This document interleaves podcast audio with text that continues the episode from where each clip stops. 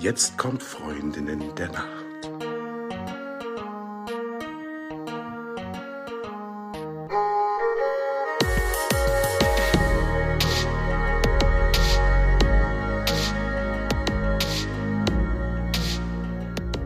Hallo und herzlich willkommen zu einer neuen Folge von Freundin der Nacht. Mein Name ist Talea und bei mir ist die Eva. Hallo. Hallo. Heute sprechen wir über ein Thema, das heißt aus dem Bett fallen. Aber erstmal eine Frage. Eva, wie hast du denn heute Nacht geschlafen? Hervorragend. Wie ein Baby. Also ich weiß jetzt nicht, wie also ich kann mich nicht erinnern, wie ich als Baby geschlafen habe, aber man sagt es ja so, ich habe ja hervorragend geschlafen. Ich bin ganz ausgeruht heute Morgen. Und du, Talea? Ich habe auch sehr gut geschlafen. Ich habe festgestellt, dass ich in letzter Zeit ein bisschen weniger Schlaf brauche als sonst.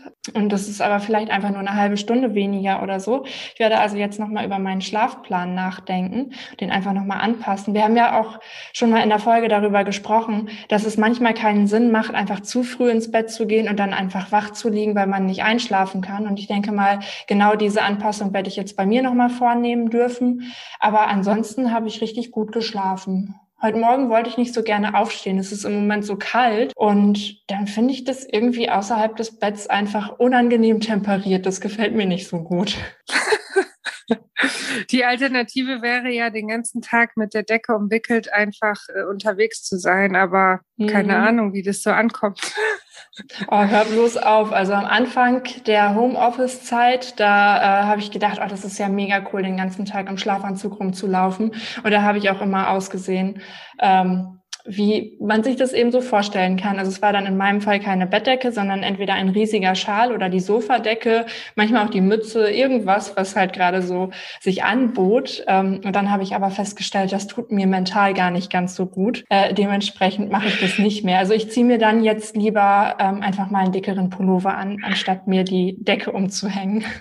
Gute Alternative. Aber was wir heute gerne mal erwähnen wollten, wir möchten uns bei euch bedanken für das ganze Feedback, was wir kriegen und auch den ein oder anderen Leserbrief. Und deswegen wollen wir heute mal die Gelegenheit nutzen, einen davon vorzulesen und darauf einzugehen. Thorsten hat uns geschrieben. Hallo Talea und Eva. Na, wie habt ihr geschlafen? Scherz. Als fleißiger Zuhörer der beinahe ersten Stunde möchte ich euch erst einmal sagen, dass ihr einen ganz tollen und kurzweiligen Podcast macht. Ich habe bisher alle eure Folgen angehört und nehme seither das Thema Schlafen für mich selbst auch viel bewusster wahr. Ich habe mir einige neue Dinge angewöhnt, gerade was eure Tipps angeht fürs Aufstehen. Zum Beispiel nach dem Wecker erstmal noch kurz strecken und auch nicht sofort aufstehen, aber bewusst wach werden und dann in den Tag starten etc.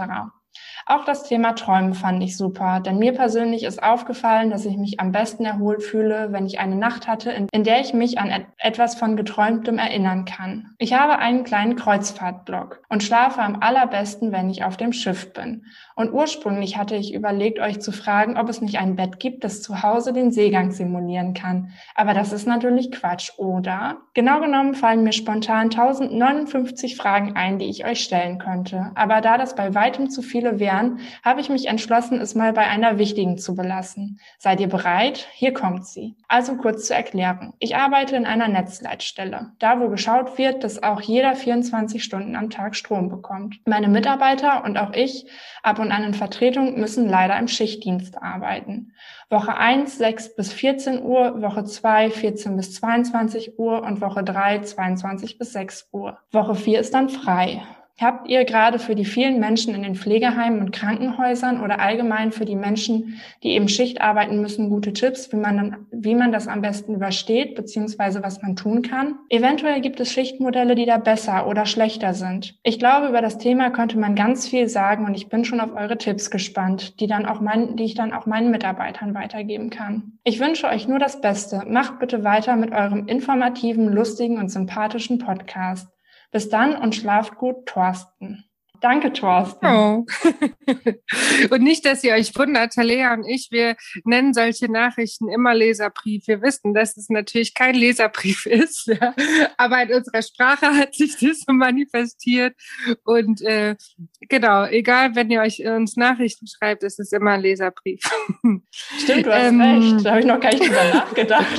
ja, wir zwei sagen immer Leserbrief, Talea. Es ist einfach ja. so. Es ja. ist einfach so. Aus der guten alten äh, Teenagerzeit, wo es auch in einschlägigen Jugendzeitschriften auch Leserbriefe gab. genau. also, Thorsten, um deine wichtigste aller Fragen zu beantworten, es geht ums Thema Schichtdienst und wie man das am besten ähm, macht gibt Spezialisten, die dafür viel mehr oder darüber viel mehr sagen können als wir. Und ähm, wir haben auch speziell für dich und alle anderen, die das Thema brennt interessiert, bald einen Chronobiologen äh, bei uns im Podcast zu Gast.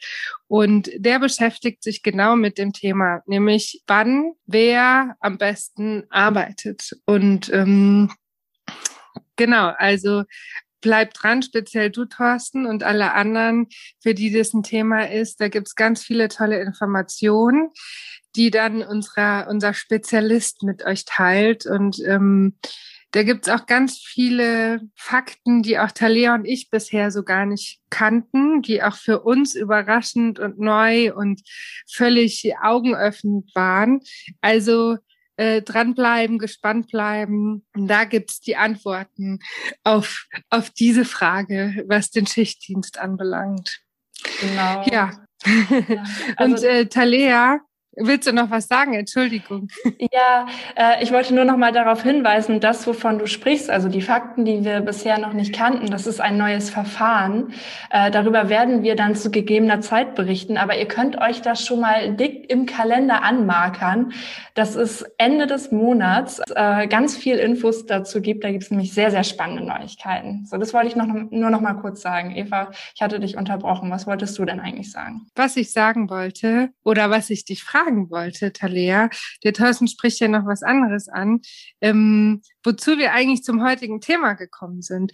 Aber meine Frage an dich ist, hast du schon mal auf einem Schiff übernachtet? ja, das habe ich und das war ultra spannend. Denn äh, das war in Indonesien und wir sind dort, ich habe schon mal davon erzählt, dass wir in Indonesien mal für einige Tage auf einsamen Inseln waren, so ohne Strom und Wasser und Gedöns. Ähm, also Trinkwasserinseln sind in der Regel umgeben von Wasser. das meine ich nicht. und um da hinzukommen, mussten wir erstmal zwölf Stunden mit der Fähre fahren und die fuhr über Nacht. Und diese Fähre, die kann man sich nicht so vorstellen, wie man Fähren von hier kennt, sondern ich glaube, die hätte hier sowas von überhaupt keinen TÜV bekommen, nicht mal annähernd, auch vor 50 Jahren schon nicht mehr. Das Ding war sowas von verrostet, alles drin und draußen. Aber wir sind ja heile angekommen, auch heile zurückgekommen, also es hat ja funktioniert.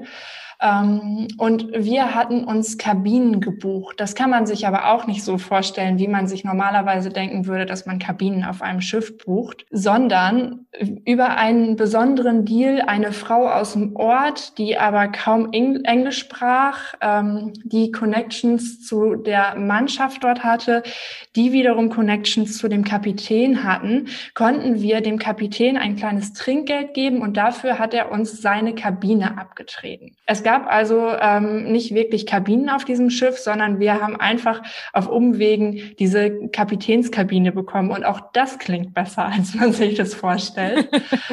Das war im Prinzip eine Besenkammer mit zwei Liegemöglichkeiten drin. Aber schon mal besser als nichts. Und ich war dann im Endeffekt im Laufe der Nacht auch sehr, sehr froh, dass es diese Kabine gab für mich. Denn am Anfang war ich noch top motiviert. Ich habe noch gedacht, ach, so ein Bier, so ein Bier oder zwei, das, das ist ja so schön hier. Es war ja auch warm. Wir saßen an Deck mit unserem Bier, haben so aufs Meer geguckt und dieses Geschaukel gehabt und so. Und irgendwann wurde dieses Geschaukel aber immer doller. Also umso weiter wir vom Festland weg waren, desto mehr schaukelte es.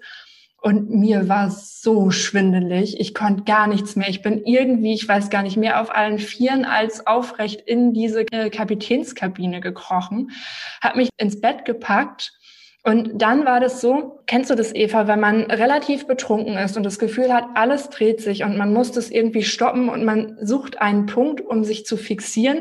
Also irgendwie so ein Bein an die Wand oder ein Arm an die Wand oder irgendwie ein Fuß halb aus dem Bett oder irgendwas, um das Gefühl zu haben, sich zu zentrieren. Matratzenbremsen, ja. Ja, Hab ja, ich genau. wohl schon mal so. gehört.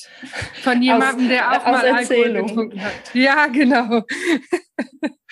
Ja, naja, ungefähr so lag ich dann da ganz jämmerlich in dieser Kabine und ich hatte das Gefühl, also ich musste dann einmal kurz diese Position einnehmen und dann hatte ich aber das Gefühl, ich kann mich gar nicht mehr bewegen, nicht mal mehr den kleinen Finger heben. Äh, und so habe ich dann verweilt, bis dann irgendwann diese Fähre angelegt hat. Ja, ich war heilfroh, es überstanden zu haben, aber irgendwie äh, ist es im Nachhinein auch eine, eine witzige Geschichte. Also das war meine Erfahrung zu Schlafen auf einem Schiff. Hast du Erfahrungen damit, auf einem Schiff zu schlafen? Überhaupt gar nicht, Talea. Und äh, bei der Frage ist ja die Fantasie schon wieder mit mir durchgegangen, weil ich dann so dachte, wenn man einen hohen Wellengang hat, dann fällt man aus dem Bett. Das war irgendwie so, so, so meine Fantasie, weil ich dachte, die Wellen brechen dann so schön und das Schiff wankt ganz schön doll hin und her. Und dann passiert's einfach. Und dann habe ich an meine Kindheit zurückgedacht, weil da bin ich tatsächlich immer mal aus dem Bett gefallen. Und zwar so schlimm und heftig, dass, also ich habe mich nicht schlimm verletzt, aber so ein Plumpser in der Nacht erschreckt einen schon ganz schön. und meine Eltern und auch meine Geschwister, ich habe ja ältere Geschwister, hatten dann die ehrenvolle Aufgabe, vor das Bett der kleinen Eva immer Stühle davor zu stellen, damit ich nicht runterfalle. Ja, und es ging natürlich darum, auch mich an das Bett zu gewöhnen, ja, und, und äh, ich weiß gar nicht, warum wir dann kein Bettgitter hatten, aber gut, die Stuhllösung war ja eigentlich optimal und auch flexibel. Ich glaube, es wurden auch ziemlich lange noch Stühle vors Bett gestellt, obwohl ich dann schon groß war und das wahrscheinlich schon hätte machen können ähm, und den, die Dimension meines Betts schon gut abschätzen konnte, einfach aus Sicherheitsgründen. Ja, genau. Und letztes Jahr habe ich dann damit aufgehört. Nein. ja, also genau, so so war es in meiner Kindheit. Wie war das bei dir? Bist du als Kind aus dem Bett geplumpst? Daran kann ich mich nicht wirklich erinnern. erinnern. Also vielleicht ist das mal passiert, aber ich habe da gar keine Erinnerung dran. Ich habe mich aber immer in ganz verrückten Positionen wiedergefunden. Also was mir richtig oft passiert ist, ist, dass ich einfach falsch rum im Bett lag, quer im Bett lag, irgendwie auf irgendwas drauf lag oder wie auch immer. Also auf jeden Fall nicht so, wie ich mich abends ins Bett gelegt hatte oder ins Bett gelegt wurde, vielmehr. Das ist ja was, was man im Laufe seines äh, Kinderlebens auch lernt, ne? dass man die Dimension des Bettes kennenlernt und auch im Unterbewusstsein und auch im Bewusstsein, wenn man mal so kurze Wachphasen hat in der Nacht, sich immer neu justiert und dann eigentlich als spätestens erwachsene Person, aber eigentlich schon früher, ich würde schätzen, mit fünf, sechs, sieben Jahren auf jeden Fall, dann nicht mehr aus dem Bett fällt. Also das ist ja, was man, äh, was man einfach lernt. Ja, genau. Also es ist ja so, ähm, dass wir ja viele, viele Male in der Nacht aufwachen. Wir haben ja in der Folge Durchschlafen auch schon mal drüber gesprochen, dass es ganz normal ist, dass man nachts aufwacht, man sich aber einfach nicht richtig dran erinnert. Und in diesen Aufwachphasen checken wir ganz automatisch ab, wo wir uns im Bett befinden und richten uns vielleicht nochmal neu aus. Also machen einmal so einen Check und dann schlafen wir einfach wieder weiter. Und das lernen wir halt erst im Laufe des Lebens. Und in der Regel, wenn nichts schief läuft, verlernen wir das auch nicht wieder. Also es gibt so ein paar Situationen, in denen man tatsächlich aus dem Bett fallen könnte oder sich aus dem Bett bewegt. Die bekannteste dafür ist, glaube ich, das Schlafwandeln, ne? dass man da in so einem halbwachen Zustand das Bett verlässt, wie auch immer. Ja. Ja. Ja, das hat ja auch einen guten Grund, ähm, dass da nachts nicht so viel passiert. Also in der Nacht ähm, bewegen wir uns ja kaum, beziehungsweise vor allen Dingen beim Träumen sind wir ja wie gelähmt. Wir sind nicht wirklich gelähmt, aber wie gelähmt. Das heißt, die Muskeln führen nicht das durch, was das Gehirn sich Schönes überlegt. Das wäre nämlich ganz fatal, weil dann würden wir die wildesten Dinge, die wir halt so träumen, auch ausführen. Von daher ist es auch eine ganz gute Sache. Ich glaube, ich habe schon mal hier im Podcast von dem Typen erzählt, der sich ein Bein gebrochen hat, weil er dachte, er spielt Fußball und irgendwie gegen den Bettpfosten gekickt hat. Also ja, es kann halt, glaube. ja, also es kann halt auch mal aussetzen, ne? aber in der Regel funktioniert das ganz gut. Mhm, genau. Und wenn man, wenn diese REM-Schlafphasen gestört sind, diese Traumphasen und man sich in den Traumphasen bewegt und ähm, dann im Zweifel auch aus dem Bett rausfällt, dann können es Vorboten sein für ähm, ja, Demenz oder Parkinson. Also wenn es oft passiert als erwachsene, vermeintlich gesunde Person, dann muss man auf jeden Fall Mediziner, Medizinerin des Vertrauens aufsuchen. Das wäre mein mein Appell in dem Fall. Mhm. Und ich habe auch noch mal ähm, mit meiner Schwester gesprochen, die auch ältere Herrschaften ähm, betreut in ihrer Funktion als Physiotherapeutin. Ähm, da haben wir so ein bisschen philosophiert, weil meine verrückte Idee war, dass ältere Menschen viel aus dem Bett fallen, aber es ist ja gar nicht so. Ja, also man verlernt es nicht, im Bett zu bleiben.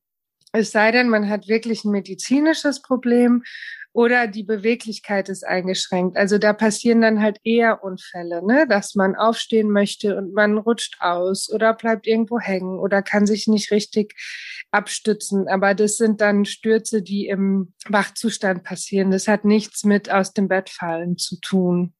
Ja, oder eben auch die äh, fehlende Fähigkeit, sich selber wieder auszurichten. Also wenn du, wenn, wie gesagt, die mangelnde Beweglichkeit einfach dafür sorgt, dass man sich nicht mehr selber richtig umplatzieren kann, dann wird es natürlich immer schwieriger. Aber das ist ein, ist ein sehr weites Thema. Aber grundsätzlich würde ich auch unterschreiben, was du gesagt hast. Wenn man als erwachsene Person auch regelmäßig aus dem Bett fällt, dann darf man das mal überprüfen lassen, was da eigentlich los ist. Mhm. Oder wenn man natürlich zu heftig die Matratze bremst und sich selber aus dem Bett katapultiert. Ja gut, wenn man jetzt betrunken aus dem Bett fällt, ist ja noch eine ganz andere Sache. Wann bist du denn das, das letzte Mal aus dem Bett gefallen? Oh Gott, Talea. Also, ich kann es gar nicht sagen, aber es ist schon sehr lange her. Über 30 Jahre würde ich schätzen. Mhm. Ich fall nicht aus dem Bett. Hm. Nee, falle ich nicht. ist ja eine reife Leistung. Du bist doch erst 25, Eva. ja, so. Wer hat, der kann, würde ich sagen. Mir ist es nur neulich tatsächlich passiert. Ich habe Hausarbeit erledigt und die hat mich so gelangweilt, dass ich, also um genau zu sein, ich habe die Spülmaschine ausgeräumt und ich hatte keine Lust mehr. Und hier war die halb ausgeräumte Spülmaschine, die Küchenschränke alle offen und ich habe mir erlaubt, mich mal kurz aufs Sofa zu setzen. Und dann bin ich eingeschlafen. Es war auch eine unmögliche Zeit. Es war irgendwie halb sechs Uhr abends und ich bin eingeschlafen. Ähm, weil die Hausarbeit mich so gelangweilt hat. Bin dann nach einer Zeit wieder aufgewacht und wusste nicht, wo ich bin. Ich wusste nicht, wie spät es ist. Ich wusste nicht, wo ich bin. Also das war so ein kurzer Anflug von Verwirrtheit, aber selbst da bin ich auch nicht von der Couch gefallen. Sehr gut. ja. Gibt es noch was zu sagen zum Thema aus dem Bett fallen? Ich hoffe, mir passiert das niemals, denn zumindest mein Berliner Bett ist richtig hoch und alle möglichen Leute, die mein Bett ähm, sehen. Also nicht so, dass ich jetzt ständig Schlafzimmerführungen mache bei mir, sondern man muss, ich habe ja schon erzählt, ich habe sowas ähnliches wie ein Loft mit viel Vorstellungsvermögen ähm, in klein. und man muss zwangsläufig an meinem Bett vorbeilaufen, wenn man auf meinem Sofa sitzen möchte. Dementsprechend habe ich schon öfter mal gehört, äh, oh, da fällt man aber bestimmt raus oder das ist, also ich meine, das macht eigentlich gar keinen Sinn, weil warum sollte man rausfallen, nur weil es besonders hoch ist? Aber irgendwie verknüpft das bei vielen Leuten irgendwie die, die Höhe des Bettes verknüpft sich damit, äh, dass man dann besonders gefährdet ist. Und ähm, das Bett ist bei mir, ich würde sagen, mindestens so hoch wie mein Bauchnabel, vielleicht sogar noch ein bisschen höher. Ich, also ich bin ganz groß, ich bin 1,82. Habt ihr vielleicht schon mal gesehen, wenn ihr bei uns auf äh, Social Media unterwegs wart. Das heißt, man muss da schon richtig reinklettern und dementsprechend fällt man da besser auch nicht raus. Ist aber auch noch nie passiert. Mhm. Also genau so. genau das ist ja auch der Trick, auch bei Kindern oder auch bei ähm, Herrschaften, die einfach, ich, also Herrschaften ist auch ein blödes Wort, bei Menschen, die krank sind ähm, und die wirklich Probleme damit haben, aus dem Bett zu fallen, dass man das Bett oder die Liegefläche relativ weit nach unten bringt und im Zweifel noch was Weiches davor legt, falls wirklich ein Rausfallunfall passiert, ne? dass man sich da möglichst gut schützt. Genau, bei Kindern packt man im, im Bettchen dann die Liegefläche nach unten und bei kranken Menschen auch. Und im Zweifel, Talea, musst du einfach neben dem Bett schlafen. Ja, da ist nicht so viel Platz. Ich glaube, es ist ungemütlich. Aber mein Bett hat so, so Schubladen. Also die eine Seite des Bettes vorne ist so halb geschlossen. Es sind so Kommoden. Ähm, und diese Kommoden haben drei Schubladen. Das heißt, ich könnte mir quasi so ein Treppensystem bauen. Die unterste Schublade ganz aufziehen, die mittlere halb und die obere nur ein bisschen. Dann würde ich so rauskullern. Oder du schläfst wie Harry Potter gleich in der Kommode. Ich glaube, die hält mich nicht aus. Die ist von einem schwedischen Möbelhaus. Ich glaube, die ist nicht so, nicht so stabil. Ja, also um es kurz zu machen, äh, Schlafen auf dem Schiff kann abenteuerlich sein. Wenn ihr erwachsen seid und gesund aus dem Bett fallt, äh, oft, dann äh, wendet euch an äh, eine Medizinerin, einen Mediziner eures Vertrauens. Gute Nacht, oder, Talea? Ja, vielen Dank fürs Zuhören. Wie immer gilt, schreibt uns gerne, so wie auch der liebe Thorsten das gemacht hat. Vielen Dank nochmal, Thorsten. Auch, dass wir deinen Leserbrief, jetzt sage ich es schon wieder, vorlesen durften. Ja, und vielen Dank fürs Zuhören und dabei sein und sagen Danke und gute Nacht. Gute Nacht.